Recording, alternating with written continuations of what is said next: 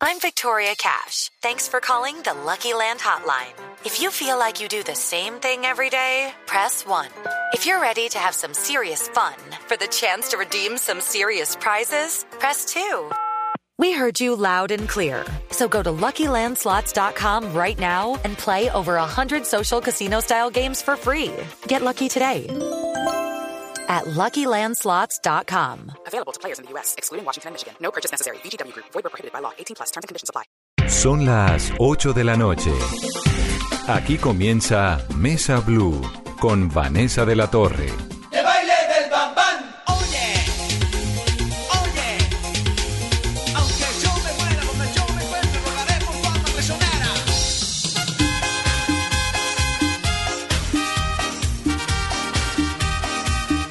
Muy buenas noches y bienvenidos a Mesa Blue. Que levante la mano el que no se bailó esto en los años 90. Iván y sus bambán. Y me encanta tenerlo como invitado en el día de hoy a Iván Sánchez Vázquez con su hijo Juan David Sánchez. Pues, Bienvenido, Iván. Muchas gracias, Vanessa. Pues feliz de estar aquí contigo. Oiga, usted no le pasan los años, ¿no? Eso me dice. La otra vez tú me dijiste lo mismo. Yo dije, ay, tan linda. Y todavía canta y todavía tiene esta adrenalina y esta energía y todo. Todavía seguimos en el... Lo que pasa es que la música ha cambiado un poquito de frente, ¿no? Pero llega ahorita la música, eh, eh, perdón, la franja de fin de año y volvemos a aparecer. Fin de ¿Sabes que año nos, con nos todo. dejaron, nos dejaron únicamente ese último trimestre. Pero, usted se lo goza y tiene. ¿Y sus bambán siguen siendo ecuatorianas o ya son No, mayoría colombianas? Tengo, tengo, Mix. tengo una banda en, en Ecuador, una banda, digo yo, una orquesta allá, y las bambanas ecuatorianas, y hay otro, digamos, otro show aquí montado en Colombia. Bueno, y la razón por la que viene Iván a la cabina el día de hoy, además de que nos encanta y es un gusto siempre tenerlo, es porque viene acompañado de su hijo Juan David Sánchez. Bienvenido, Juan David. Bueno, muchísimas gracias. ¿Cuántos años tiene Juan David? 24, cumplo ahorita 25 este mes. O sea, usted nació en pleno Iván y sus bambán. En pleno. Sí, un añito antes. 18 de septiembre me, me llegó de amor y amistad. Justico antes. Y creció en medio de una familia musical, de un papá musical siempre. Sí, claro, pues además de, la música que me pudo a mí aportar mi papá, obviamente, toda la vida. Y la Mi mamá. mamá también canta. Entonces ahí fue, eso fue como un complot de ellos dos para que nosotros, mi hermano y yo, fuéramos músicos. ¿La mamá fue una bambán en algún momento? Ella fue corista, Fue corista, pero ¿no? entonces ella, ella, ellos heredaron la sangre vallenata, porque la mamá es Zuleta Oñate. Bueno. Pero ellos no, ninguno de los dos se inclinó por el vallenato, pero llevan esa sangre vallenata. Y Juan David tiene, o tenía, o ha estado, de eso vamos a hablar en el programa de hoy, de- en una agrupación musical que se llama Los P3, Sí. que nace en el 2017. Básicamente yo hice parte de esa agrupación hasta hace, hasta hace poco, en este año. Terminó pues del 2017 al 2019. Esa fue mi participación como David Juan, que es mi nombre artístico, en esta agrupación. ¿Qué fue lo que pasó, Iván, con esa agrupación, con P3? Ahí hay como un problema jurídico, un problema de derechos, un asunto de amistad, porque quien Sí. funda la agrupación es alguien muy cercano a usted. Cuéntenos Sí, esa hay, hay, historia. hay- hay un- hay una serie de cosas que pues obviamente que yo siento que son muy injustas, precisamente por todo esto, porque nosotros desde un principio creímos en el proyecto. El mismo Johnny me llama a mí para pedirme el favor de que convenza a Juan David, porque Juan David no quería. Johnny qué? Johnny Gutiérrez. Que era Él- sí, él fue... Él como fue su manager, su aparte de que amigo. Mm. también fue manager mío, es el padrino de bautizo de mi hijo. Sí, desde siempre Sí, juntos. desde siempre. Entonces, obviamente que, pues, compadre, y yo, no, bueno, ¿qué pasó? Si en un principio tú me llamas para pedirme el favor de que, de que yo hable con Juan David, porque cuando suceden cosas de disciplina o alguna cosa también, ¿por qué no me llamas y me dices, está pasando Pero algo? vamos al comienzo. Johnny monta esta orquesta que se llama P3. Sí, sí, Invita a Juan David. Dice, venga, o, o a Iván para que entre Juan David a la banda. Sí, Juan David realmente puso un poquito de resistencia. Le dije, "¿Por- ¿por qué no revisas el tema? Es, es más... Juan David tenía- cantaba siempre. Sí, sí, Sí. sí. Sí. Y cuando, y cuando empezó el proyecto, él ya trabajaba en un, en un lugar aquí en Bogotá. En y, las noches y, cantando. obviamente en las noches. Y Johnny sabía perfectamente que él cantaba ahí y que tenía un contrato con ellos que aún está vigente. Y entonces arranca, esto es 2017. Sí. Comienza a ser parte de la agrupación. Les va bien, pues una agrupación incipiente que comienza a presentarse poco a poco, a hacer sus cositas, a abrirse un camino en el mercado, ¿no? Un poco así. Bueno, básicamente se hizo una promoción como tal. Eh, se, se desarrolló casi todos los días por, unas, por las semanas que tocaba hacerlos igual, pero no hubo presentaciones en vivo, por decirlo así, o shows que representaran como algún beneficio económico para mí, de cierta manera. ¿Quién financiaba P3? Pues se supone que Johnny Gutiérrez y el socio, que es la persona, pues son las personas que se encargan de financiar esta agrupación. Em, se desarrolló lo que te digo desde el 2017, pero nunca se vio nada más de lo Claro, de las pasa el promociones. tiempo, pasa el tiempo y ellos obviamente que no tienen expectativas. Juan David se fue de la casa hace mucho tiempo, ya hace dos años. Y él paga su arriendo, él se mantiene solo y tiene gastos como los tenemos todos. Vanessa. Obviamente necesito que salga a trabajo con, con los P3 y no sale.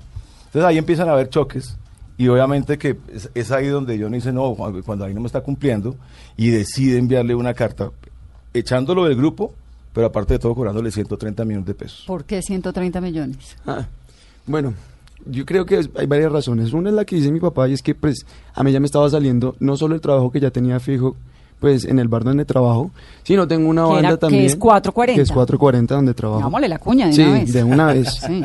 Que bienvenidos, por ejemplo, cuando quieran.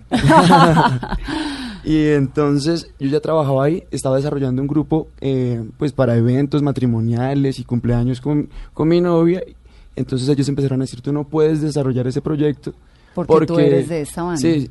Entonces ya cuando se meten con, como con mis derechos y todo, nosotros pues lo consulté con mi papá y le dije, ¿qué hacemos? Obviamente él siempre ha estado y me ha apoyado y eso ha sido muy grato porque pues o si no sería más complejo. ¿De dónde uno saca 130 millones cuando no han representado ni siquiera la mitad lo que hemos trabajado, que ¿Y hemos por qué trabajado lo sacaron de la banda? ¿Por qué cree usted? Ellos dicen que por incumplimiento, pero yo voy a decir en serio que profesionalmente hablando yo siempre cumplí todas las grabaciones, o sea, los discos pueden decirlo, ¿no? Ahí está mi voz grabada, en los, Sí, los videos, videos, aparezco. En los ensayos. En las fotos. ¿Usted es disciplinado o más o menos? Yo soy disciplinado, disciplinado sí soy. A veces me corre un poquito el tiempo porque me gusta, yo creo que puedo con todo, ¿no? Una vez cree que puede con todo, entonces digo, voy a llegar al ensayo de 440 y de ahí salgo para lo que tengo, ¿está? Y a veces uno corre un poquito y de pronto sí puede caer en la impuntualidad, pero incumplido yo creo que jamás. ¿Y Eso cuál sí. era, cuál fue el argumento para John, de Johnny para No, es ese. Uno de los, los argumentos fuertes de ellos es obviamente el incumplimiento y, y obviamente que dicen que, que generó mal ambiente dentro del grupo. Pero como te digo, si es una cuestión de amistad, Vanessa, si es un, se ha habido, mm, mm, somos compadres o lo, como lo quiera llamar, compadres- ¿por qué, compadres? por qué no llamarlo nu- nuevamente al orden y decir, mira, mira, está pasando esto? Y obviamente que cuando yo veo la carta y todo, y tenemos la oportunidad de acercarnos a hacer algo, digamos, porque siempre he estado en la mejor disposición, en este momento seguimos en la mejor disposición, de que simplemente él desista de, de hacer ese cobro porque nos parece que no es, no es justo, aparte que lo saca como desde la manga, ¿no? O sea, se me ocurre cobrarte esto, eso no es el fallo de un juez, no es el fallo de un Eso que le, tribunal, le ni quería de eso. preguntar, ¿hay algún fallo de por medio? No, ¿Hay no, un asunto de derechos de autor, de la configuración legal del grupo? No, no, ya la cuestión del- de, lo que te hablaba de la marca, eso ya tiene que ver con la propiedad intelectual, que Pero fueron eso es cosas otra que es otro cosa que vamos aparte, ahorita a sí. hablar. Pero digamos en particular este, esta pertenencia, esta conformación de la banda, tiene esos trein- 130 millones que le piden, eh, casi que con- como indemnización, un poco. Es que sí, es que es como, es- ah, no sé, puede sonar, puede sonar, pero es que como temeraria la cosa, o sea, o, o me pagas esto o no te suelto, o no te doy el contrato de libertad. Y es donde uno dice, pero ¿por qué? No entiendo. Él está amarrado a esa banda por un contrato de qué? Eso es lo que te No, quería comentar. Hay unos terminó. contratos, hay unos, pues, hay unos contratos que se, que se firmaron desde el principio. Eran tres contratos eh, de interpretación, de derechos de autor y bueno, el, el otro que se de obras musicales. de obras musicales, gracias. Entonces, esos estaban firmados, obviamente yo los leí todo desde el principio, pero me basé más que todo en, en lo que me dijo Johnny para convencerme. Estos contratos tienen obviamente una cláusula por incumplimiento de una suma mucho más elevada que esos, esos 130 millones de pesos. 50 mil dólares. Eso es lo que ellos están diciendo, que entonces que el contrato. Y entonces yo digo, bueno, listo, si nos vamos a ir a, a lo legal o bueno, te- somos artistas profesionales y tenemos un equipo de trabajo, se soluciona, pero queríamos de pronto como hallar una, un lado más amable. Una salida más diplomática, Sí. digámoslo así. Hemos O enviado sea, varios... usted quiere salirse sí o sí del grupo. No, es que ellos ya me sacaron, yo ya, Ya. no hago parte de ya los sacaron. ¿Hace cuánto? Mayo. Ya, mayo. ya no hago parte de la agrupación, que yo creo que, bueno, viéndolo bien, fue mejor y ha sido una buena opción y yo creería que apostarle a lo de uno, ¿no? ¿Cierto? No, y está bien, o sea, ellos ya igual en este momento eh, tienen el reemplazo de Juan David también. Entonces, pues, uno no ve como la justificación de que, de que Juan David siga pendiente de, una deuda que ellos simplemente se les ocurre cobrar, que es el punto donde estamos ahí como O sea, la pelea que tienen ahí con la banda es básicamente por la pelea, por económica, por, Sí, por lo que la están plata que ellos ellos. están pidiendo. Entonces váyase, pero además denos 130 millones de pesos. Así es. Algo así. ¿Y eso está escrito en algún lado, en un contrato, No, no, en no, algo? No, no. Nada. No, ellos como te digo, ellos simplemente deducen de que dicen, nosotros hemos invertido más de 500 millones de pesos. Sí, En la formación en la- de este grupo. Sí, en la formación, que a mí me parece muy extraño porque obviamente con esa plata estaría el grupo, créeme Vanessa, número uno en este momento. Aparte que la música popular en este momento es furor en toda Colombia. Mm. O sea, el escenario está dispuesto para la música popular. ¿Cómo es posible que estos muchachos durante dos años no trabajen? Y cuando Juan David exige que pues haya trabajo, simplemente pasan estas cosas. Ahora, ¿hay algún, ¿están en alguna negociación para llegar a un punto La medio? idea, claro, la idea obviamente que pues si, si esto se va con la parte de- jurídica, pues si el- la primera instancia siempre será la conciliación. Claro. Y ojalá pues que se dé, porque finalmente eso es un desgaste, Vanessa. Yo en este momento tendría que estar haciéndole promoción a mi disco, a mis Pues, cosas que pero vienen para fin de año. una vez. Pero entonces, ahora, imagínate. ahora más adelante intentamos hablar con Johnny Gutiérrez para que nos dé su versión, pero además Iván nos cuenta el disco, pues, que es lo que... No, no, en eso estamos. Claro. Pero igual como te digo, yo, yo y, y- y Juan David lo mismo, estamos en la mejor disposición porque realmente lo que él quiere es estar tranquilo y como te digo, cada cual ya tiene lo, lo- lo suyo, digámoslo así. Em, lo que tiene que ver con, con, con la parte económica, eh, me preocupa es por eso, porque volvemos a lo mismo, fueron dos años donde no hubo realmente una representación. Y Johnny me dice que es que el escenario tiene que darse, y como te repito, el escenario está dado porque la música popular es furor en este momento. Claro, no, y pues y si no se intenta, no funciona. Claro, y Total. obviamente, y, no, y Vanessa, y también puede que no funcione. Esa opción también existe. ¿Y sabes por qué? Porque este es el, uno de los negocios de más alto riesgo que existe, es la música. Y la gente que invierte sabe que puede ganar o puede perder. Entonces, en este momento yo pienso que Johnny debería llamarse un poquitico a la sensatez y decir, hombre, sí, no funcionó el punto de la cosa, hay que volver a intentarlo y hay que buscar otra manera de seguir porque el proyecto es muy bueno. O sea, lo tengo que reconocer, es muy bueno. Pero el punto hubo algunos malos manejos. El punto es donde yo entiendo de que Johnny trata como de decir, el grupo no funcionó por culpa de su hijo. Entonces ahí es donde yo no, no Donde estoy usted de acuerdo sale como un tigre a defender a su hijo. Sí, me pongo los velos de papá y digo, no, eso me parece que no es justo. Nosotros tenemos, Vanessa, como Juan David, un, un video en, en YouTube que alcanza más de 32 millones de vistas, Pongámoslo. Que se llama Si Supieras. Ahí Una está. vez, ahí está. 32 millones de vistas. Yo invertí 500 mil pesos en eso y ha producido más de 20 mil dólares. ¿Cómo me dicen a mí que, que un artista que le invierte en 500 millones de pesos tiene 45 mil vistas y no ha trabajado? Es lo que no logro entender. ¿Qué le ha faltado a ese grupo? ¿Qué le faltó? Yo pienso que de pronto que la manera de, de- de promocionarlo eh, faltó un poco en algunas cosas. No, no conozco muy bien de esa música porque yo me desarrollo más en la música tropical. Pero pienso que si se hizo una inversión tan grande, el grupo tenía que estar en este momento en primeros lugares. ¿Y esto a dónde va a llegar, Iván? Pues yo espero que se solucione pronto. Yo espero que se O solucione sea, usted lo que pronto. quiere es que se acabe. Sí, yo tuve que, pues, obviamente, ponerme el overall y ponerme a investigar un poco cosas que, que la verdad me parece incómodo tener que ventilarlas, eh, de verdad, Vanessa. Pero, pues, obviamente que estoy en defensa de mi hijo porque hay cosas que, que de ellos también son irregulares. Entonces, es ahí el punto donde yo digo, como dicen los, los colombianos, hagámonos pasito. Hagámonos pasitos significa que ya Juan David se sale ya del grupo, ya no está. ya no está. Ya no estoy. O sea, yo creería que uno de los detonantes también es que, eh, bueno, Johnny, a medida que se fue desarrollando este proyecto de los P3, desde el 2018 él se comprometió a darnos, bueno, a darme a mí un dinero. Me dijo, yo te voy a dar un millón de pesos mensuales para que, pues, bueno, lo que sea, de lo que necesites, transportes o gastos básicos y demás. Porque pues igual uno, yo le expliqué a él que estaba perdiendo trabajo por promociones y demás y que me estaba representando a mí pérdidas. Entonces, pues que sería bueno que él me colaborara. Listo, papá, de una, vamos a hacerle. Yo confié. Y como siempre confié en todo lo que él me dijo. Lastimosamente uno a veces confía más en las palabras No que en lo que está escrito. No está escrito. ¿Alguna vez recibió su mensualidad? Pues solo la recibí en una ocasión completa. Después yo le llamaba a Johnny, es que me estoy necesitando, por favor. Y entonces él me decía, listo papá, ya de- déjame, yo te pasaba el tiempo y nada. Entonces pasaba y a, y a final de mes me daba 200, 300 mil pesos. Y entonces yo decía, bueno, sí, me está ayudando, pero a la larga dije, él no me está ayudando, él se comprometió a darme a mí algo y yo tengo que verlo como que me está ayudando, yo le estoy prestando mis servicios y estoy actuando con mi buena fe, con todo el amor, con todo lo que me toque hacer y no importa. ¿Qué hay pero ahí pues- detrás, Iván? No, y es que la otra es Vanessa esta.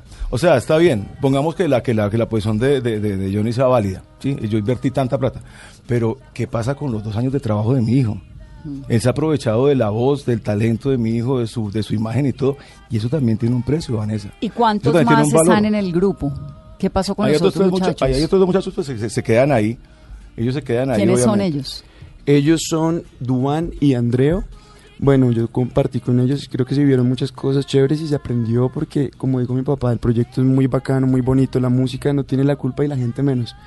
Pero pues, lastimosamente ellos siguen ahí atados a un contrato. Preferiría no hablar por ellos, pero yo sé y menos mal que ya no estoy en esta Pero agrupación. usted no tenía contrato, nada escrito. Sí, pero Sí. por eso te digo, ya no tengo que decir lo que me digan que tengo que decir, sino que puedo hablar por mí mismo. Pero usted sí tiene, tenía contrato. Sí, o sea que tampoco fue de palabra de amigos. No, él habla, él habla de la Por- cuestión porque de... hablan de, de una cosa de parentesco y de amistad, si se había no, contratos. Sí, no, había un contrato. Lo que habla Juan David es de un dinero que él se comprometió a, a darle mensualmente. El millón de por pesos. debajo de cuerda, digámoslo así.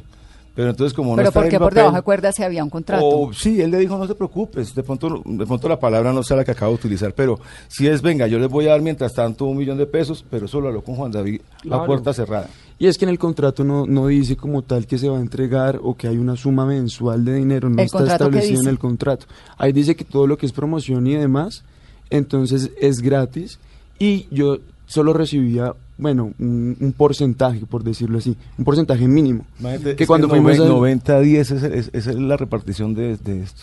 Ahí están los contratos. ¿Y los 90, otros? 90 para los que, los que explotan y 10 para los que ponen el talento. Me hablaste de tres contratos. Uno es el que me está diciendo Juan David, los otros dos. Hay uno que es de intérprete, otro que es para la representación artística y otro que es de las obras musicales como compositor. ¿Y esos tres contratos ya se acabaron? Entonces ellos lo ¿Ya tienen se por rompieron? terminado. Sí, yo- yo- Ellos los dan por terminado en la carta. en la Exacto. carta, expulsado del grupo. Desde A que cambio de que decidieron paguen. echarme. A cambio de que toca pagar 130 millones de pesos. Y si no los pagan, Ahí estamos en eso. esa es la negociación que están teniendo, esa es la disputa. Que Ese, es el punto donde obviamente que yo no le veo ningún ninguna justificación. Usted no va a negociar eso. No, yo pienso que es que es- me parece injusto, como te digo, si ellos tienen un precio, Juan David también tiene un valor intangible por su arte, que, que, lo, que lo dejó hacia ellos dos años para que lo utilizaran, para que lo explotaran y finalmente te termina debiendo dinero, es que es lo que no logro entender. y si no hay una cláusula tampoco en los contratos que diga que si se salía o lo expulsaran tenía que pagar, entonces, ¿Por qué le cobran? ¿por qué Sí, le es que, cobran? la cosa- es que es ahí el punto donde no entendemos y obviamente desde cualquier punto de vista, ¿me entiendes? Yo digo, pero una falta disciplinaria, sí, llegó tarde, llegó 10 minutos tarde, pero eso no va para cobrar 130 millones de pesos, Vanessa. Pues Vamos a tratar de hablar ahorita, en breve, enseguida, con Johnny Gutiérrez para que nos explique pues cuál es la versión desde este lado. Eso por un lado. El otro meollo es P3, que es el nombre de la agrupación. Vamos a hacer una pausa rápidamente en esta conversación en Mesa Blue. Estamos hablando con Juan David Sánchez y con Iván Sánchez. Iván y su bambam, su bambán ahora es su bambino. Solo para- Volvemos en breve. de su vida, de su cuerpo y de sus noches. Confieso, me enamoré como que no estoy arrepentido. Disfruté de tu experiencia hasta calmar mi ansiedad. Iván, ¿qué es lo que pasa con el P3, que es el grupo? Ese nombre estaba registrado con otra razón social en otro, en la Superintendencia de Industria y Comercio. Cuando, cuando pasó esto, pues obviamente que nosotros nos pusimos a, ve- a- a averiguar cómo estaba la parte legal de, de- de las empresas y nos encontramos con que en ese momento eh, ellos tenían una negación de la marca. Ellos habían hecho una petición eh, para el 2017 que les hicieron una solicitud que se hizo antes de que firmaran los contratos con, con Juan David y con los otros muchachos. De pronto no sé si les faltó asesoría. Vale 35 mil pesos, van a llegar a la superintendencia y averiguar si esa marca está registrada o no. Así de sencillo. Sí. Y ellos, sin embargo, la registraron y después se encontraron con que esa marca ya tenía propietario, ya tenía El dueños. P3. Los P3 en la clase novena y en la 41. Entonces, obviamente que después... la cláusula novena y la 41, para que entiendan, ahora vamos a hablar con la superintendencia, pues es lo que le permite a una agrupación hacer conciertos, vender discos, tener su marca, tener comercializarla. su marca comercial. Sí. Y entonces, Y entonces- ya existía la marca. ya existía la marca y ellos hacen una apelación y eso se lo vuelven a negar en el 2018, que es la negación de la marca. Vuelven a hacer una apelación nuevamente, que es la última resolución que sale este año en el 2019. Ahí qué pasa, ya les dan, les conceden la clase novena y les niegan la clase 41. Que O sea, es la parte, no pueden hacer conciertos, sí pueden tener discos. sí pueden vender discos. Es la parte donde yo pregunto o le quiero preguntar a la superintendencia qué es lo que pasa, porque yo tengo entendido que estas son clases complementarias, son categorías complementarias. Una no puede vivir sin la otra, como tú lo acabas de decir. Si puedo vender discos, también puedo vender shows. Y al contrario, ¿por qué dan una y niegan la otra? Pero entonces, detrás de todo esto, Iván, lo que hay es un grupo que se llama P3, al cual pertenece Juan David o pertenecía Juan David, Que no ha solucionado el problema. que no ha bancario solucionado el tiene con la problema superintendente. legal de existencia. Exactamente. Y que además echan a Juan David y le piden una platica como Sí. manera de, pues, para salir del grupo. Es básicamente así. Sí, ellos obviamente, puede sonar, puede sonar así, pero ellos dicen, no, que, que lo estamos cobrando porque nosotros invertimos y entonces por eso tenemos que cobrarle porque eh, según ellos, por Juan David fue que no funcionó el grupo, entonces hay que cobrarle a alguien. Déjeme hablar con Juan Manuel Serrano, que es el director de signos distintivos de la Superintendencia de Industria y Comercio. Juan Manuel, buenas noches. Buenas noches, Vanessa. Bueno, explíquenos un poquito este meollo del P3 y de el permiso clase 9 y clase 41. Eso es un poco muy eh, específico, entonces, como para dummies. Claro, no, yo, yo le cuento. Eh, aclarar que en este caso estamos hablando de marcas. Las marcas identifican productos y servicios en el mercado y estas marcas tienen, tienen que estar delimitadas por la clasificación internacional de NISA, es decir, tienen que estar comprendidas entre una categoría de productos y servicios. En el caso de la marca P3, la solicitud se delimitó para fonogramas y videogramas que corresponden a la clase novena de la clasificación internacional de NISA y para la clase 41 para los espectáculos eh, en vivo, espectáculos públicos, todo, toda esta categoría que son servicios. Entonces estamos hablando de una marca multiclase que identifica productos, fonogramas y videogramas y servicios, presentaciones en vivo, pre- eh, espe- espectáculos públicos. ¿sí? Sí. Eh, en ese sentido, tengo que comentarte que la, la solicitud en su momento la presentó eh, Music Entertainment SAS y a, su vez, pues como cosolicitante, eh, BGB Group Colombia SAS. ¿sí? O sea- O sea, son dos sociedades presentan esta solicitud. ¿sí? De, en, estas, en, en estas dos categorías. Eh, se negó en primera instancia la solicitud porque consideramos en su momento que habían eh, unos antecedentes, es decir, las marcas, eh, primero que todo hay que, hay que partir de un presupuesto y es que para que se conceda un registro marcario, la marca tiene que identificar productos o servicios en el mercado y no debe confundirse con marcas previamente registradas. Y había una previamente registrada que se parecía. Sí, eh, exactamente. En la, en, la, en la clase novena encontramos un antecedente que tenía una similitud eh, que estaba en la categoría de la clase novena. Ahora voy a explicar un poco eh, por qué más adelante se revocó esa decisión. Eso es 2007, 2017, ¿no? Digamos, el- la no, primera. estamos, es- estamos hablando de 2018, 8 de Ya, octubre del 2018. 2018. Ok. ¿sí? Esa- sí, digo, pero la presentan la solicitud 2017, En se demora mientras lo 2017, revisa, sí. y el 2018 la negación. Exactamente. Entonces, en la primera instancia encontramos un antecedente que eh, tenía tenía Similitud. similitud, exactamente. Entonces, la, la primera instancia en clase novena negó. En la clase 41 también encontramos otro antece- otro antecedente que se, se- también es- se trata de una marca P3 para eh, servicios de culturales que están en la misma categoría de la clase 41 del, del, del- de la de las presentaciones en vivo, espectáculos en vivo, están en la misma categoría, ¿sí? Ante esto, las- la- los solicitantes presentan un recurso el 26 de noviembre del 2018. De apelación. eh, un recurso de apelación ante mi superior jerárquico, que es el delegado para la propiedad industrial. Eh, en ese recurso se hace pues una reconsideración, se analiza y el- el- el- la delegatura para la propiedad industrial encuentra que en el caso de la clase novena, las mar- la marca antecedente no daba lugar a una Pero negación. Juan Manuel, ¿sí? no me haga todo el historial porque yo me lo sé y lo tengo aquí en la mano, digamos, esto arranca Sí. 2017, luego 2018 negación, 2018 eh, apelación, comunicación retiro en el 2019, recurso de apelación otra vez. Hoy, en este momento, ¿en qué está P3? Está en una solicitud. Sí, pues la, la situación cambió para, para esta marca P3 en instancia de apelación, porque se eh, la, la, la Delegatura para la Propiedad Industrial revocó la decisión de la negación sobre fonogramas y videogramas porque consideró que el antecedente que había traído la dirección pues realmente no causaba riesgo de confusión. Entonces concedió para fonogramas y videogramas y mantuvo la decisión de negación para espectáculos públicos. Eso significa Sí. que P3 puede grabar, puede tener videos, puede comercializar discos, pero no puede hacer conciertos, ni se puede presentar, más o menos. Exactamente. ¿Y cuál es la razón? ¿Por qué es parecida a la otra? Porque hay una hay un antecedente en el registro de la propiedad industrial de una marca que está registrada, que, que tiene la, la, la expresión P3 eh, registrada para, para actividades culturales que comprenden, entre otras, pues eh, espectáculos eh, espectáculos públicos. Digamos que la- las actividades culturales son el género. La- o sea, el- donde, el coinciden es en el espectáculo musical, no en la grabación. Exactamente. Por esa razón, la delegatura mantuvo la decisión sobre clase 41. ¿Y eso es apelable o eso ya se quedó así? Esta es la última instancia. Ya de hecho esta marca, pues eh, ya eh, tendrían el derecho sobre específicamente sobre la clase novena, fonogramas y videogramas, entraría a tener vigencia por 10 años y pues eh, eh, estos registros son renovables eh, de forma eh, periódica de cada 10 años, entonces eh, se pueden eh, mantener permanentemente mientras haya renovación. Listo, entendido. Gracias, Juan Manuel. Perfecto, Vanessa. Es Bien. el director de signos distintivos, así se llama, de la Superintendencia de Industria y Comercio.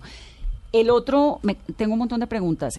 La otra marca P3, la que se parece, que él hace eventos culturales, es lo que nos está contando él. Las firmas son Music Entertainment, SAS, y BGB Group, SAS. Esos Sí. grupos, esas dos firmas son de quién? ¿De Johnny? Eh, Johnny, otro, yo no conozco al, ¿Y sus al- bueno, conocí al socio, pero no recuerdo el nombre de él. Pero yo lo que te estaba diciendo, que esa, esa es la, la- la- la curiosidad mía, porque ellos nuevamente salen, obviamente, si tú pides un certificado en la clase novena, te lo van a dar, ahí te dice que sí, tú eres dueño de la clase novena. Ellos han llevado eso a todas partes diciendo, ya no tienen la marca. Sí, pero la novena y la 41, ¿dónde está? Entonces su denuncia es que le sacan a su bambino Sí.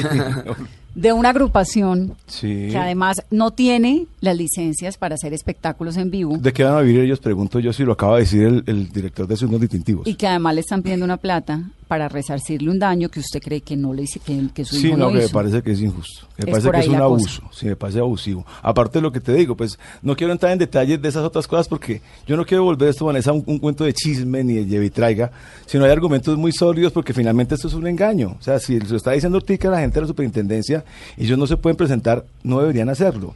Entonces, vuelvo y te digo, si hay una cuestión que no está legal, ellos porque sí me muestran los dientes a mí y me dicen su hijo tiene que pagarnos 130 millones de pesos. ¿Y usted nunca volvió a hablar con él? Yo traté ¿Con de, de- de reunirme, pero, pero y, y- y fue, en, fue en vano, porque realmente el, el socio no me parece una persona que estuviera a la altura de, la negociación y de poder llevar a cabo eso. ¿Y fue su yo, manager cuántos años?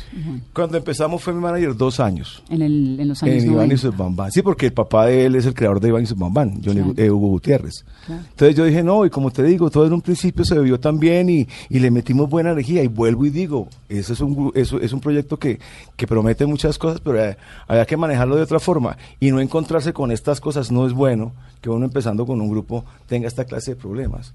Y te lo digo, Vanessa, pues yo tengo la manera de levantar la mano y decir presente, pero hay mucha gente y hay muchos muchachos a los que les comenté estas mismas injusticias. Y si hablas con las modelos es peor, porque a veces firman contratos terribles y aparte de todo las acosan y todo eso, es- es- y no tenemos quien nos, quien nos represente. O Pues de hecho la razón de esta entrevista es porque Iván me busca un día y me dice, quiero echarle este cuento.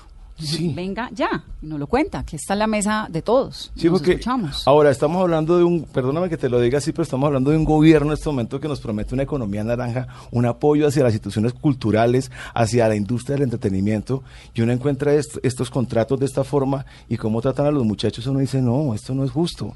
Yo llevo mucho tiempo en esto, Vanessa, 34 años, soy músico profesional, guitarrista, compositor, arreglista, productor, y yo nunca había visto cosas como estas. Entonces yo digo, tengo que salir, no solamente como papá, sino también por muchos de los artistas que pasan por estas mismas situaciones, que están aferrados a un contrato que no lo sueltan, no les dan el release que llaman, sin ninguna justificación. Y como miembro de una industria que conoce Imagínate. perfectamente. Y entonces Juan David sigue en 440. Allá sigo, menos ¿Qué- mal. ¿Y qué más va a hacer?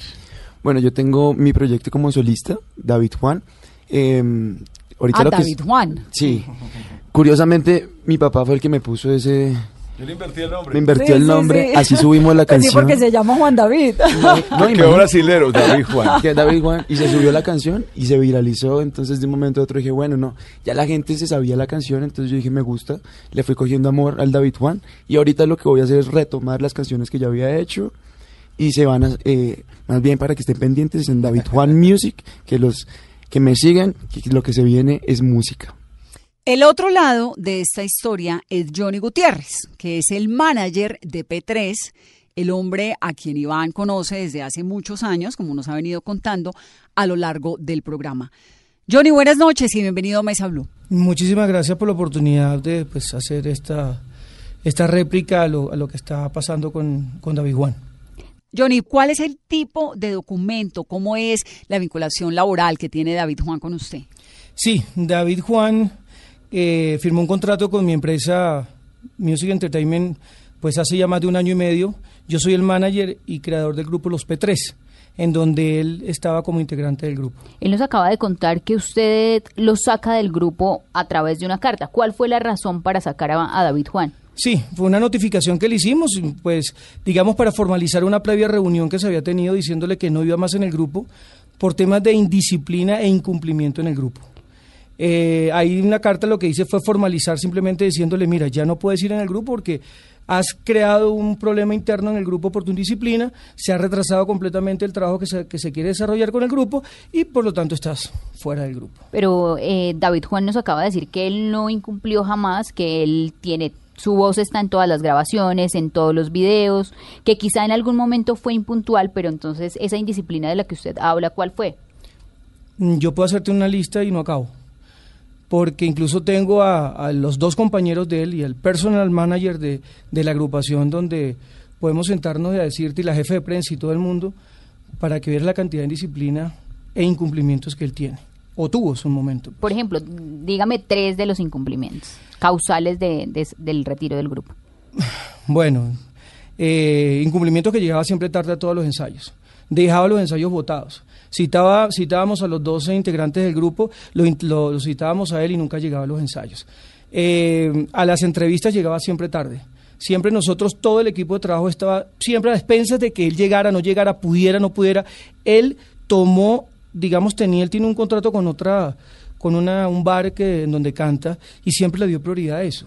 ¿Cierto? Entonces causando molestias y, y- y- y- retrasos en todo el proceso de promoción, en todo lo que nosotros pensábamos desarrollar, él nunca podía, él siempre estaba ocupado, siempre nos teníamos que adaptar a sus tiempos, eso no es, eso es lo que no estaba en el contrato. Se sale de control esta situación, pero usted tiene una mu- o tiene o tenía una muy buena relación con Iván. Usted es compadre. No Total. pudieron llegar a una conciliación, a un acuerdo de, de llamarle la atención a David Juan y decirle, bueno, se compromete o si no por las buenas se va del grupo. Totalmente, varias veces se hizo, pero no a través de Iván, porque pues el que firmó el contrato de alguna manera fue David Juan, ya, ya es mayor de edad.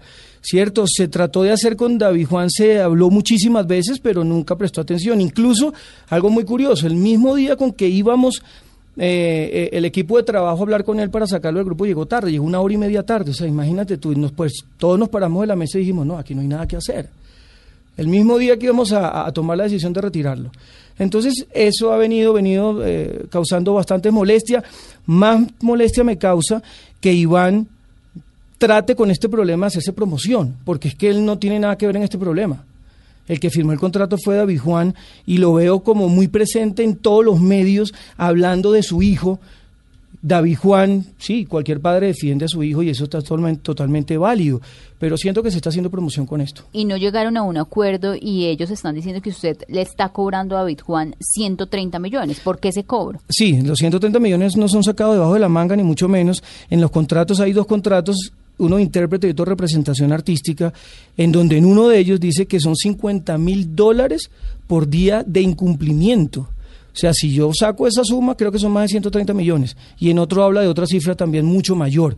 Entonces, realmente aquí esos 30, mi- 130 millones se trató fue de valorizar un poco todo el perjuicio que ha causado todo el retraso porque nos paró casi cuatro meses al, al- al proyecto, porque no había muchacho, que no podíamos hacer promoción, no podíamos grabar un nuevo tema, todo, entonces todo se paró. Yo puse en, en- en- en la mesa una cifra, una cifra que nunca se sentó a negociar ni a decir, no, menos puedo esto, hagamos esto, nunca. Se fue directamente a los medios a hacer esto que está haciendo. ¿Y qué va a pasar entonces si él no paga los 130 millones? Pues yo en este momento no sé qué va a pasar, de, de verdad, porque esto ya está en manos de, de nuestro abogado, el doctor Guillermo Sea, y vamos a ver qué pasa. Realmente yo en este momento no, ya no quiero ni siquiera tomarme, tomarme el, el tiempo para, para esto porque estoy enfocado al, al- al- ya tenemos un nuevo integrante, ya tenemos un nuevo P3 y estamos enfocados a grabar y hacer pues todo el proyecto. Y copia de los contratos donde que David Juan firmó y que por su incumplimiento los tienen. Sí, claro, aquí están. Aquí están los contratos. Y aquí habla completamente, bueno, aquí están las cartas, incluso donde la primera carta donde yo le digo lo de los 130 millones, luego lo que él me responde, luego lo que yo le respondo nuevamente, y así duramos cuatro cartas con ¿Y respuesta. ustedes cuánto llevan en este proceso con David Juan? Ya llevamos casi que ¿no? unos tres meses de pronto, o menos quizás. Y aquí están los contratos donde, donde él firma, por supuesto, con, con mi empresa como representante, con mi empresa como, como representación artística él, y en donde habla de todo lo que él tiene que cumplir. Y también pues en el de intérprete, aquí están firmados por él. ¿Y por qué no solucionaron el primer mes de incumplimiento y dejaran que esto creciera de esta manera? Tienes toda la razón y te voy a responder por, por, por qué. Eso mismo me lo cuestionan mis, mis, mis, mis muchachos. Los otros dos integrantes me dicen, Johnny, ¿tú por qué fuiste tan permisivo? Y yo soy consciente de eso. Fui muy, permisi- muy permisivo con él. Muchas veces hablé con él, muchas veces le dije, pero nunca me prestó atención y fue creciendo y creciendo y creciendo. Y con el único afán que yo hice eso era para que el grupo se mantuviera. De alguna manera pudiéramos hacer todo el trabajo que queríamos hacer. Y no se logró porque al final del cuento hubo que retirar. Él también nos decía hace un momento que hubo incumplimientos de su parte con su pago mensual o lo acordado por el trabajo en la agrupación. Eh, pues eso es totalmente falso y dicho por, incluso por los mismos compañeros de él, porque en el contrato en ningún momento menciona que se le hace un pago mensual, porque entonces no sería un, un contrato de representación artística, sino un contrato laboral. Y aquí no existe un contrato laboral ¿Qué entre... tipo de vinculación hay? Es un contrato de representación artística y que porque él, es- él tenía un porcentaje de ese contrato, o sea, todo lo que hacían los P3 él tenía un porcentaje, entonces no se convierte en un contrato laboral. Y el de intérprete tampoco, porque todo lo que generara el contrato, él ganaba un porcentaje. Entonces yo no tenía por qué hacerle un pago mensual como si estuviera trabajando conmigo o si fuera empleado mío. Él nunca fue empleado mío y en el contrato nunca se estipuló eso. Otro de los temas es el nombre de los P3, que ha estado involucrado en un caso en la superintendencia porque ya hay una marca registrada bajo el mismo nombre y que ustedes tienen la categoría 9 y no la 41 que les permite hacer eh, conciertos. ¿Qué es lo que Sí, pasa con la, clase marca novena nos P3? per- la clase novena nos permite grabación de fonogramas y todo lo que tiene que ver con eh, grabaciones. La clase 41 es la clase de espectáculos públicos, llamémoslo así. ¿Qué sucede en este momento? Hay un derecho de presencia, que lo, se lo llaman así los, los, los conocedores de, de temas de marca. Hay un derecho de presencia y un derecho comercial ya establecido en el momento de que yo comencé a utilizar la marca de los P3 hace dos años. Sí, es un derecho adquirido por mí y además yo fui el creador de la marca. No fueron ni ellos ni fueron los muchachos, fui yo quien puso el nombre. Entonces yo tengo un derecho adquirido de donde la Superintendencia de Industria y Comercio me protege a mí por utilizar esa marca desde hace dos años, ¿cierto? Sí, hay un, hay una, hay una negación, llamémoslo así, porque hay un, hay un, em, eh, un producto de diálisis peritoneal, producto médico, que tiene el nombre de P, pero el 3 en número, Que no, no en tendría letra. competencia directa con la actividad que ustedes realizan. No tiene nada que ver porque creo que la diálisis peritoneal no hace conciertos, ¿cierto? Entonces, no tiene nada que ver una cosa con la otra. Esto es un proceso de marcas. La marca tiene un proceso de mucho tiempo. Si hay una, hay una negación, puede haber réplica hasta llegar a conseguir la marca por dando esos argumentos. Es que no tiene nada que ver la parte médica con la parte de conciertos. Entonces, en ese proceso estamos, pero no significa que yo no pueda hacer conciertos ni pueda utilizar mi marca porque eso lo dicta el, la, la- la- una decisión contenida en la decisión 486 del 2000 de la Comunidad Andina de Naciones en el artículo 191 que me gustaría que el señor Iván Sánchez lo leyera. Y hoy, ¿cuál es el estado de la marca P3? El estado de la marca P3 es que yo lo puedo utilizar en todos los conciertos que quiera, en la clase novena puedo grabar todos los conciertos que quiera, porque absolutamente nadie en este momento me ha negado el poder hacerlo. Nadie. Y no tengo ni demanda, ni tengo absolutamente nada. Esto ha sido simplemente mediático. Vuelvo y les, les comento, no, Iván no debe por qué eh, tratar de hacerse publicidad con esto, que esto no va para ningún lado. Johnny, gracias. Toda historia tiene dos caras. No, a ustedes de verdad por la oportunidad de, de hacer esta réplica que sin fundamento y, y sin argumentos alguno. Hacemos una pausa rápidamente en Mesa Blue. Regresamos en breve con Iván y sus mamás.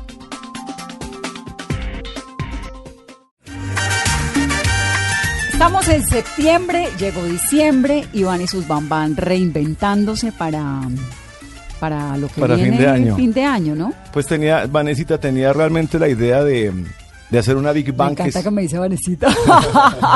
Sí. Y el contralor era querida Vanessa. quería Vanessa. Y, y tenía la idea de, de mi, de mi Big Prefiero Bang. Vanesita. ¿Y, y qué pasó? Pues que el 4 de mayo, 5 de mayo, nos, se nos murió Pastor López.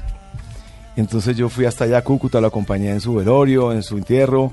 Y yo llevo 24 años haciendo la música de Pastor López. Con esa música saqué adelante a estos muchachos. Pagué universidades, ¿Usted pagué cuántos años colegios. tiene, Iván? Dos. El menor Dos. tiene 21 años. También es mi baterista. También es músico, guitarrista, canta muy bien. Los suyos son una compone. familia músicos. Sí, claro. Y la mamá también canta muy bonito y todo. Entonces ella con, con su barriguita ahí se ponía sus audífonos. Pues obviamente que ellos nacieron músicos.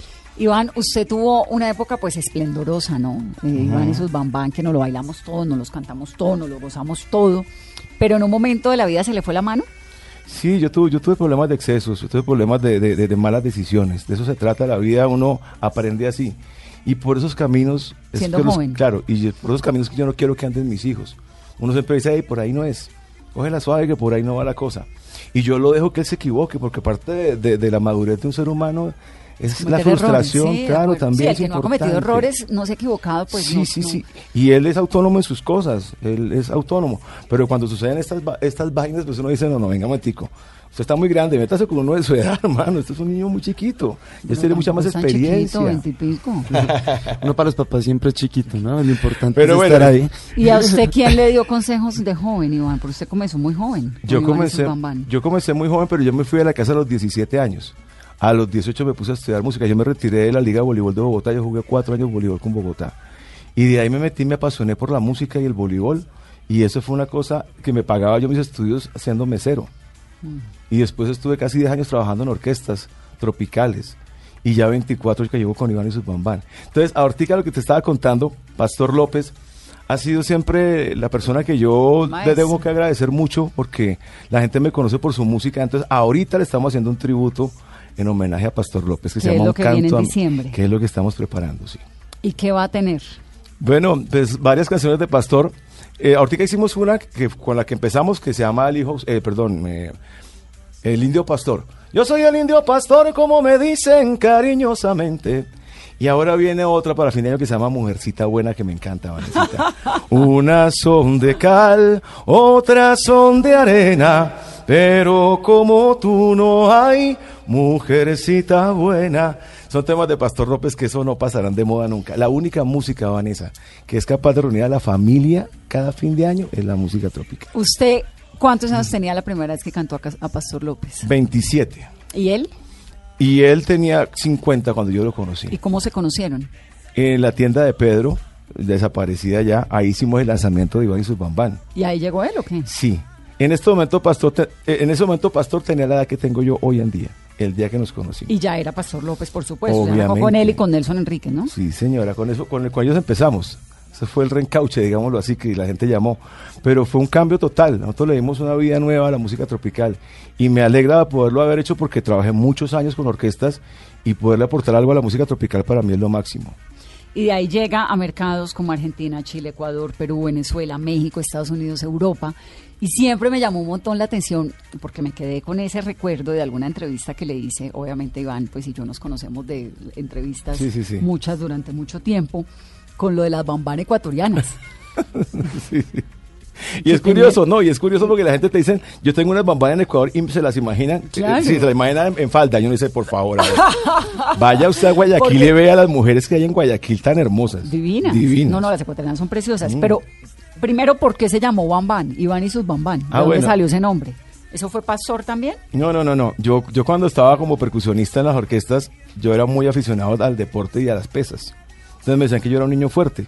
Me pusieron Bambán y se quedó Bambán. Cuando llegamos a buscar el nombre de Iván, de, ¿usted cómo se va a llamar? Dijo Hugo. "Hmm, ni idea. Empezaron los hermanos Ramírez a decirle a él, a él le dicen Bambán. Entonces le pareció muy curioso, muy chistoso y empezó el juego de palabras. Iván, hasta Iván, Bambán. sus Bambán, Iván y... Yo dije, no, venga, va a ser Iván, las Bambán y la banda. O sea, Iván y sus Ban, Ban. Por eso termina con Ban. Claro. Bam Band. Eso es. Y hoy en día sus Bam Band, ¿quiénes son? En este momento tengo cuatro niñas, está Andreita, está Liliana, Está una, una niña que viene de Ibagué que se llama Lady Kipo. Es un grupo de niñas muy chévere. Y tengo la, la- la- la- alegría enorme de, de tener una banda hoy en día y de un grupo muy, muy concreto, muy conciso. Hay un nivel de profesionalismo muy alto, hay un muy buen show en tarima, pero esto ha sido un esfuerzo de muchos años, Vanesita. Pues tanto tiempo, tantos Mm. años para uno mantenerse en el escenario, en la tarima, además vigente. Y además que no me va tan viejo. No, no se ve tan viejo, Iván. es como de años. Y Juan David, ¿por qué no canta en la orquesta del, ¿Del papá? papá? Sí. Ahí estuve. Ahí, Ahí estuve. aprendió chiquito. ¿o qué? Aprendí también, claro. Tocar el güiro y todo. Ahí estaba tocando el güiro y hicimos unas cosas con Miguel, pues mi hermano.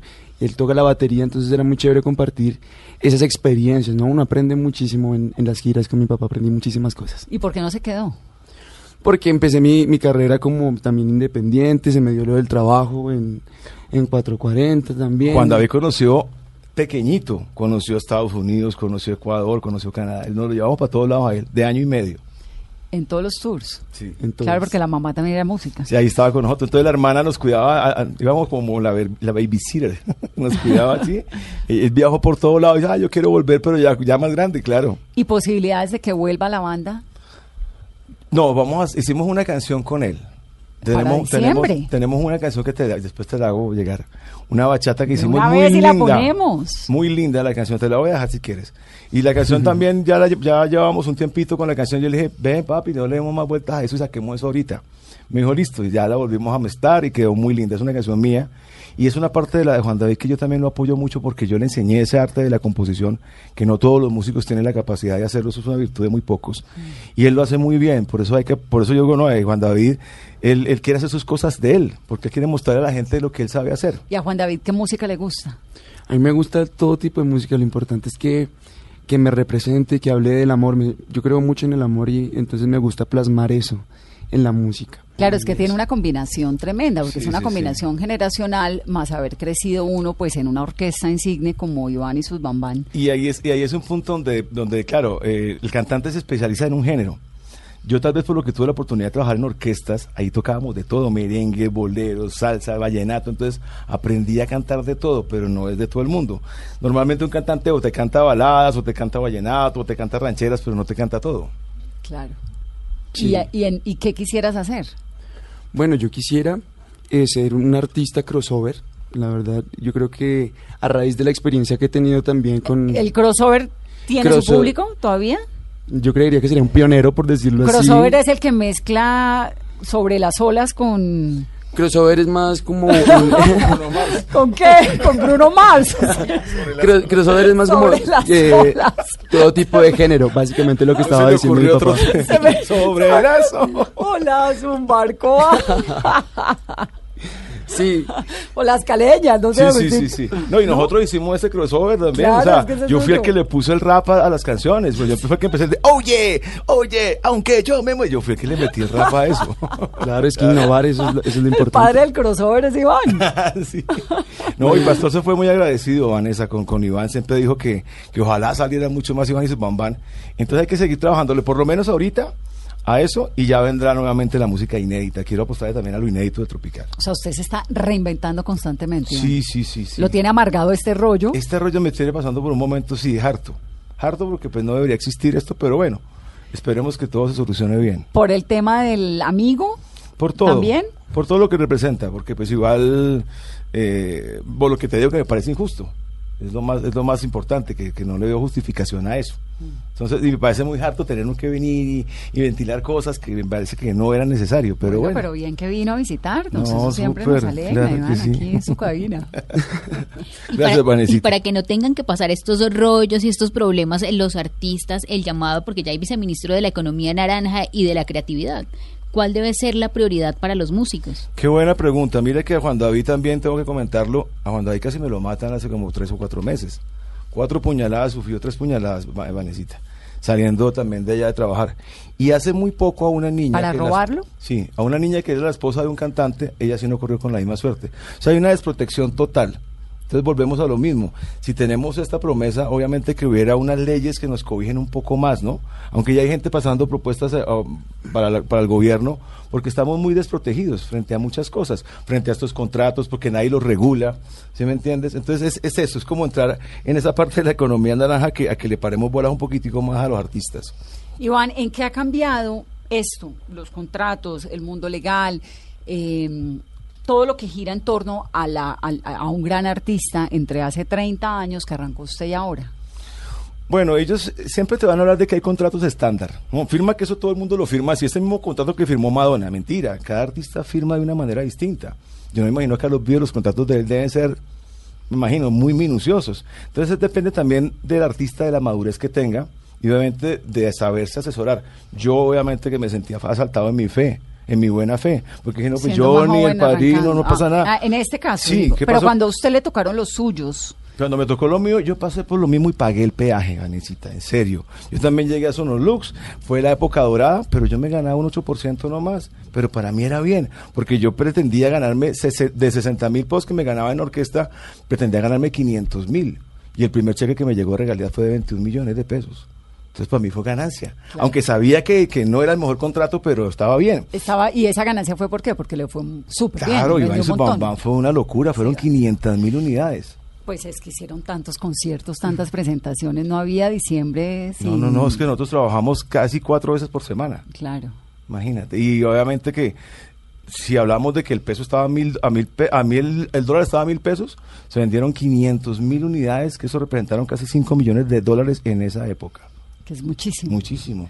Y todo lo que salía en esa, en esa época pegaba. Si después fue Marvel, si después fue Charlie Sass, si todo fue la época dorada de esa compañía. ¿Y qué pasó con esa época dorada de la música popular? Pues en este ¿Qué momento. la reemplazó? Sí, en este momento, eh, obviamente yo no entiendo. Yo, yo sigo defendiendo mi música tropical y me parece que no es justo que tengamos tanta cultura mexicana, en mi manera de verlo. Pero la mexicana tiene mucho de chévere, popular sí, también, pero ¿no? también tenemos Vanesita que sigue defendiendo la música del Joey Arroyo, de Lucho Bermúdez, de Pacho Galán, de Esther Forero. ¿Sí me entiendes? A los muchachos de hoy en día no les interesa porque está más de moda lo popular, está más de moda el reggaetón. Y eso es la parte que también hablamos de las instituciones culturales y de lo que tiene que ver con la industria del, del entretenimiento. A los muchachos hay que volverlos a enamorar de nuestra música, de ¿Cómo nuestra se hace cultura. eso? Eso tiene que ver más con, yo digo, de los gobernantes, de los alcaldes, desde de, donde empieza. Es que si tú vas a un, pue- a un pueblo, Vanesita, lo más importante a las 5 de la mañana es la orquesta papayera. Eso es la locura. Alrededor de eso están las, las reinas, está el alcalde, están los voladores, está todo. Ahí empieza la magia de la música tropical. Y eso brota como la papa, como la yuca, eso nunca se va a acabar. ¿Y eso lo han ido reemplazando? Claro, ¿cómo ¿O le dices a un niño que no toque trompeta porque lo que está de moda es el reggaetón? No, ya es una obligación del gobernante de esa región defender su cultura y apoyar los nuevos talentos. ¿En Colombia se hace? ¿Usted cree que los colombianos Sí. somos respetuosos y, a- y apoyamos nuestro talento, nuestra historia, nuestra música? Yo creo que sí, Vanessa, nos falta un poquitico más de apoyo, tengo que decirlo a veces en la radio, porque se sigue hablando de payolas, se sigue hablando de intereses creados. De, Payolas van- que, que pagan para que, pongan pagan las sí, canciones. que- pero eso siempre ha pasado. Claro, y- pero y pasa por encima del talento, Vanessa. Es ahí donde es preocupante, porque ya no es ser bueno, sino tener dinero. Pero no siempre ha sido que, obviamente, pues esta no es mi industria, entonces no, no ha sido siempre que, digamos, ¿cómo, cómo logró Iván y su bambán que pegara a las caleñas? Bueno, obviamente que teníamos un músculo financiero. Traicionera, ¿no? Un músculo financiero que, es, que se invirtió ahí, Vanesita, es que fueron muchos, muchos, muchos, muchos billetes que se invirtieron en Iván y su mamán. La marca de Iván y su mamán está más o menos representada en unos mil millones de pesos. Pero en esa época, para que sonaran las canciones, ¿pagaban? No, pues iba- Funcionaba es- igual. No, y teni- obviamente que si estamos hablando de, de Sonolux, estamos hablando también de, de RCN y estaban todas las cadenas a disposición de poner la música de Iván. Claro. Era como una orden, salió, salió esto y hay que ponerla en todas las emisoras. Pero y además- teníamos también otra cosa que teníamos una, una exposición, que en esa época había unas parrandas, y eso eran 60 que hicimos exposiciones ante 50, 60 mil personas. Si hubiéramos tenido redes sociales en ese momento, Vanessa, Eso le iba a preguntar, porque un poco Dios. esto de Deezer y Spotify y todas estas plataformas han democratizado más el acceso a la música o, o eso también se paga para que se pongan. eh, hay que No. pagar un derecho de autor. Derecho eso es autor, obligatorio. Sí, es lo mismo. O sea, Pero ya usted no le puede pagar a, a Deezer para que le ponga más veces su canción, ¿o No, sí? ellos eh, como plataforma simplemente hacen lo que tienen que hacer, administrar tu canción o tu tema y te cobran un porcentaje. Ya tú negocias y dentro de ese porcentaje incluye los derechos de autor o los pagas tú. Eso ya, como te digo, cada cual negocia como quiere. Si te piden el 20 y te piden el 30, de pronto te piden el 50. Eso ya depende de lo que tú negocies. Pero ahí está incluido ya el derecho de autor en, esas descargas. ¿De qué depende hoy en día de que una canción pegue o no? Mm. Eso depende de qué. Hay muchos factores. Eh, Obviamente, la promoción que hay que hacerla muy juicioso, que hacer una muy buena promoción, tener un buen tema y de alguna manera tener cómo invertir. Vanessa, un artista en Colombia con menos de 300 millones de pesos no se pega. Hoy en día es un cálculo que se tiene. Eso que se pega, que una canción. Una canción, para que te represente tarima, lo que hablábamos ahorita, lo más preocupante, los discos no se están vendiendo. Para que tú tengas dinero de reproducciones o de descargas, tienes que tener muchísimas. Pero la plata del grueso que hace en la tarima, ahí es donde tú recoges, claro. Y las disqueras van por un porcentaje de las presentaciones. Y si no te puedes presentar, entonces ¿cómo recibes dinero? que es el caso de, de lo que está ocurriendo con el P3. Iván, a mí me encanta siempre tenerlo aquí. Tan lindo. Me toca volver en diciembre ahora. Vuelvo, Hagamos feliz. una fiesta para nuestros oyentes, alguna cosa. una, cuenten conmigo. Mesa Blue Callejera con Iván y sus bambas. No crea que no, no, me pero o sea, ay, no lo descarte, Vanessa. El día de velitas, por ejemplo, para arrancar. Es festivo. y David Juan, Aquí estaré. a cantar. Pero por supuesto, Eso es lo que le gusta. O sea, no le gusta hacer nada más en la vida que cantar, ¿o sí? Cantar, hacer música, me encanta el deporte. Yo creo que esa es otra cosa que también me, me fascina. Y ahí con ese papá que tiene apoyándolo Gracias a Dios. para adelante. Mucha suerte con todo esto. Muchísimas gracias. Vanesita, muchísimas gracias de verdad por atendernos, por tu amabilidad, por tu cariño, por todo. Y por venir acá a contarnos. Iván está en su casa, aquí lo escuchamos. No, no, no. Siempre bienvenidos. Gracias de verdad. Y a todo el equipo de trabajo de Blue Radio, muchísimas gracias. Daniel, por ahí lo veo. El viejo Tony, el que me sopla las preguntas al oído. A ustedes que tengan una muy feliz noche, que suene Iván y sus bambán y que suene esto que es David Juan cantando. ¿Cómo se llama esta canción? David Juan? Delirios. Delirios. Delirios. Ahí está. Feliz noche. en sus brazos y de nuevo amarrarme en sus lazos y perderme otra vez bien despacio en su tierna manera de hacer el amor. Paso a paso llegar hasta su boca despacio y sentir el aroma en sus labios. Como duele olvidar este loco amor.